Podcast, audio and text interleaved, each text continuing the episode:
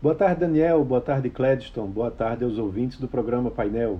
Hoje eu vou falar sobre o Ministério da Justiça que anunciou a suspensão da venda de iPhones sem carregador em todo o Brasil, multou a Apple em 12,3 milhões de reais e determinou a cassação do registro dos smartphones a partir do modelo iPhone 12 na Anatel.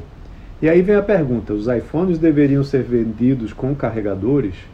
Pois é, o Ministério diz que a Apple alegou em defesa que a decisão de não fornecer os carregadores foi por preocupação ambiental, para estimular o consumo sustentável.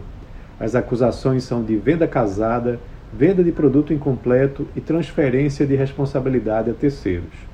A multa do Ministério da Justiça se soma às multas impostas pelo Procon do Rio de Janeiro no mesmo valor, Procon de São Paulo de 10,5 milhões de reais e Procons de Santa Catarina, Fortaleza e Caldas Novas, que fica em Goiás.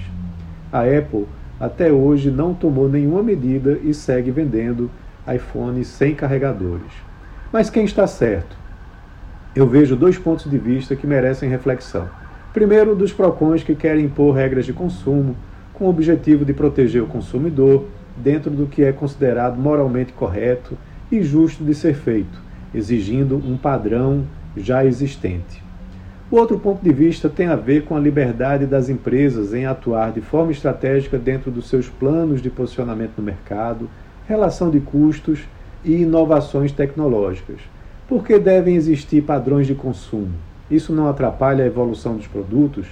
A Apple e outros fabricantes já desenvolveram equipamentos que carregam os smartphones por indução libertando o consumidor de ter que andar com um fio e um carregador por todos os lugares.